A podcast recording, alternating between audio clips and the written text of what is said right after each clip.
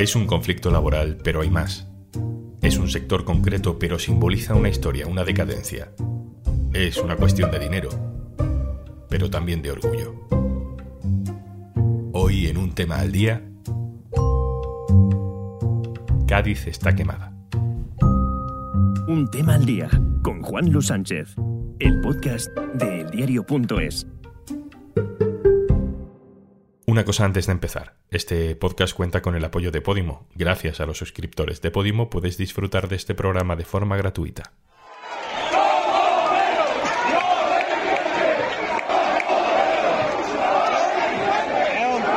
Hay 25.000 trabajadores del sector del metal en Cádiz que están en huelga desde hace más de una semana. ¿Qué piden? Podemos hablar de lo concreto o podemos hablar de lo general. Hay una frase dicha por un manifestante en una de las concentraciones de estos días. Cádiz no quiere ser Benidorm. La leo en una de las crónicas del escritor y periodista gaditano Juan José Tellez en el diario.es. Juanjo Tellez, hola. Hola, Juanlu. Tú conoces muy bien el sentir de estas movilizaciones. Esa frase, Cádiz no quiere ser Benidorm, explica unas cuantas cosas, ¿no? Con todo respeto, dicho sea a Benidorm, que tiene su modelo de vida y su modelo de negocio pero el modelo de, negocio de Cádiz eh, no ha sido necesariamente el del turismo. Cádiz ha sido eh, durante mucho tiempo uno de los secretos mejor guardados del turismo español.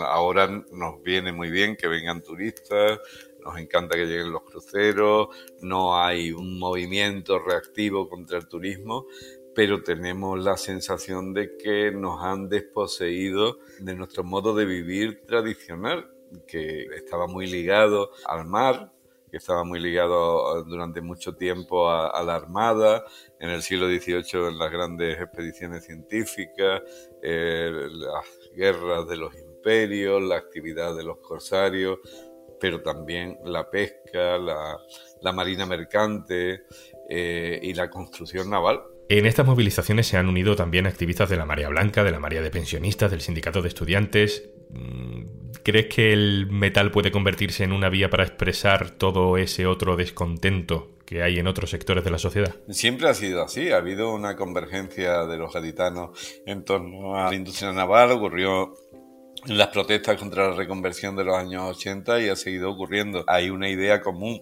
en la ciudad, en la bahía y en la provincia de que esto nos concierne a todos. En este caso se trata de la negociación puntual de un convenio, pero lo que late detrás es el desmantelamiento de una forma de vida y de, una forma de ganarse la vida y ahí eh, todos convergen, todo está implicado, una cosa lleva a otra. Eh, eh, estamos viviendo un momento agónico, la ciudad, la bahía lleva agonizando desde hace dos siglos y solo que ahora se han acelerado las alertas.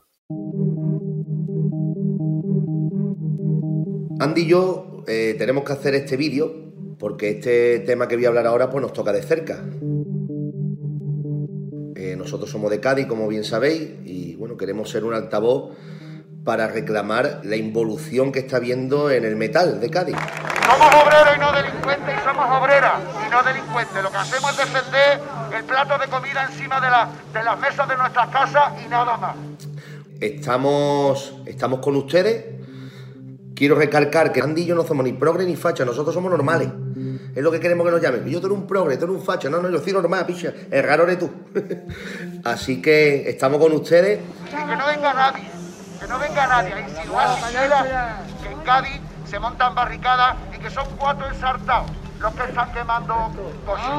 Hemos tenido, hemos tenido... A veces hablando no te hacen caso. Hay veces que hay que coger y hacer un acto un poquito más un pasito más hacia adelante para que parezca que te hagan caso los que, los que mandan. Hemos tenido que meterle fuego para que en Madrid se fijen que nosotros. somos una lástima. Eso es una lástima, eso sí que es violencia. Que en Cádiz lo que quieren es trabajar. Somos trabajadores.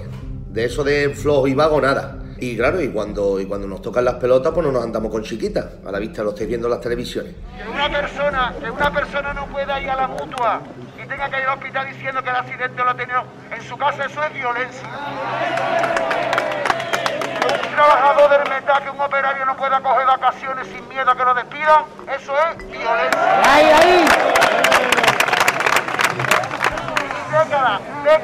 Décadas de precariedad, de enganchar un contrato precario con otro, eso es violencia.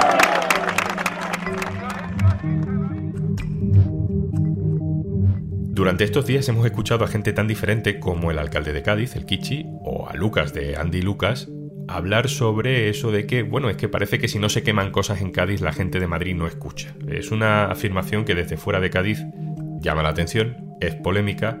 ¿Dirías que es una sensación general? La sensación general es que lo que está quemado es Cádiz y no lo han quemado los manifestantes, han quemado la falta de planificación económica, industrial, de, vida. A lo largo de las últimas décadas ha habido un parcheo constante y eso es lo que realmente tiene quemada a la ciudad, a la bahía y a la provincia.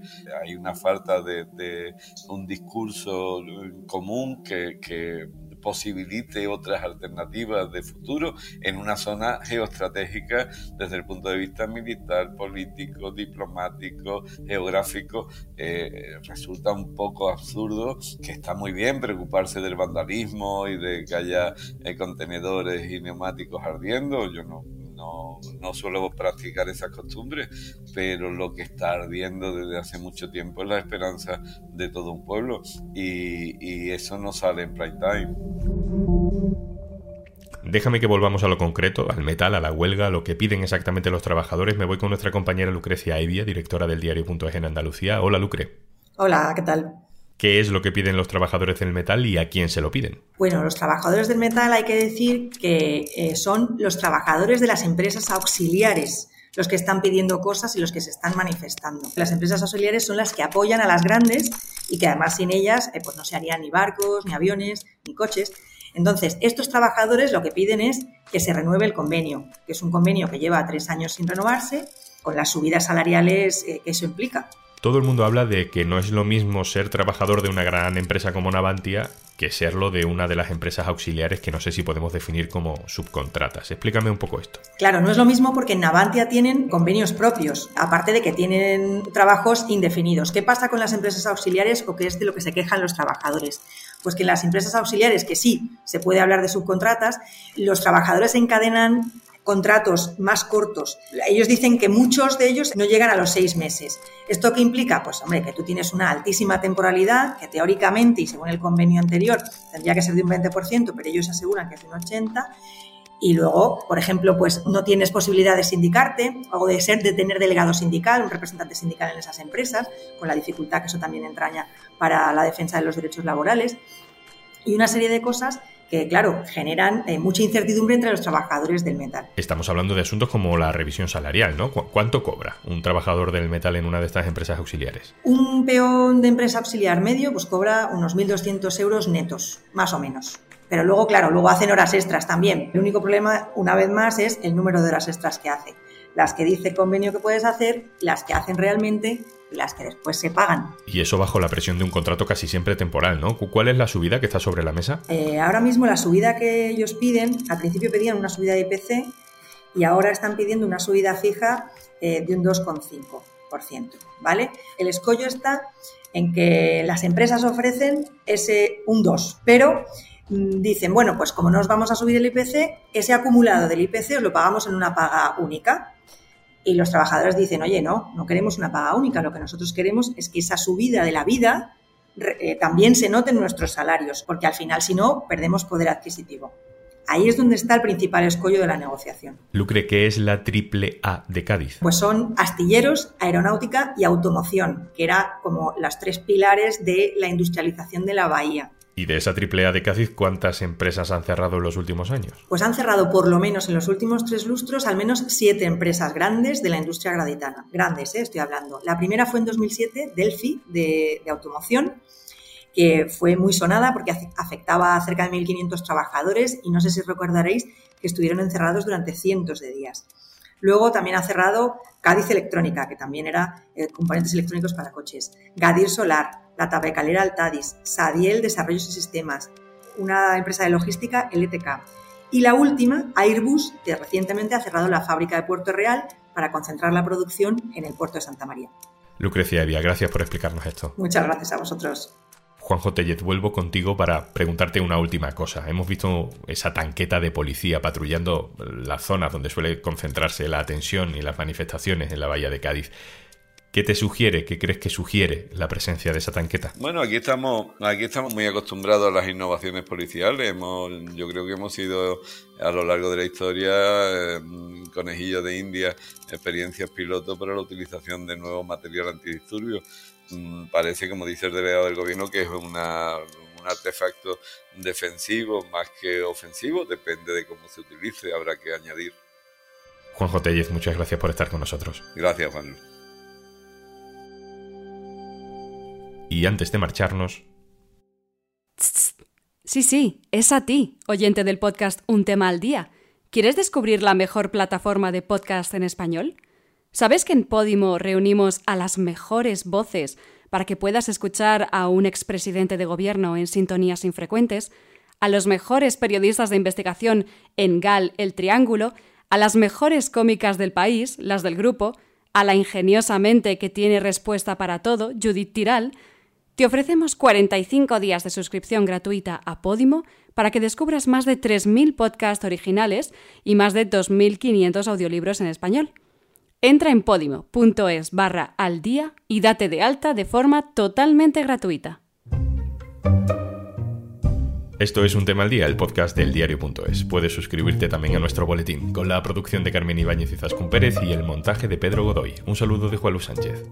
Mañana otro tema.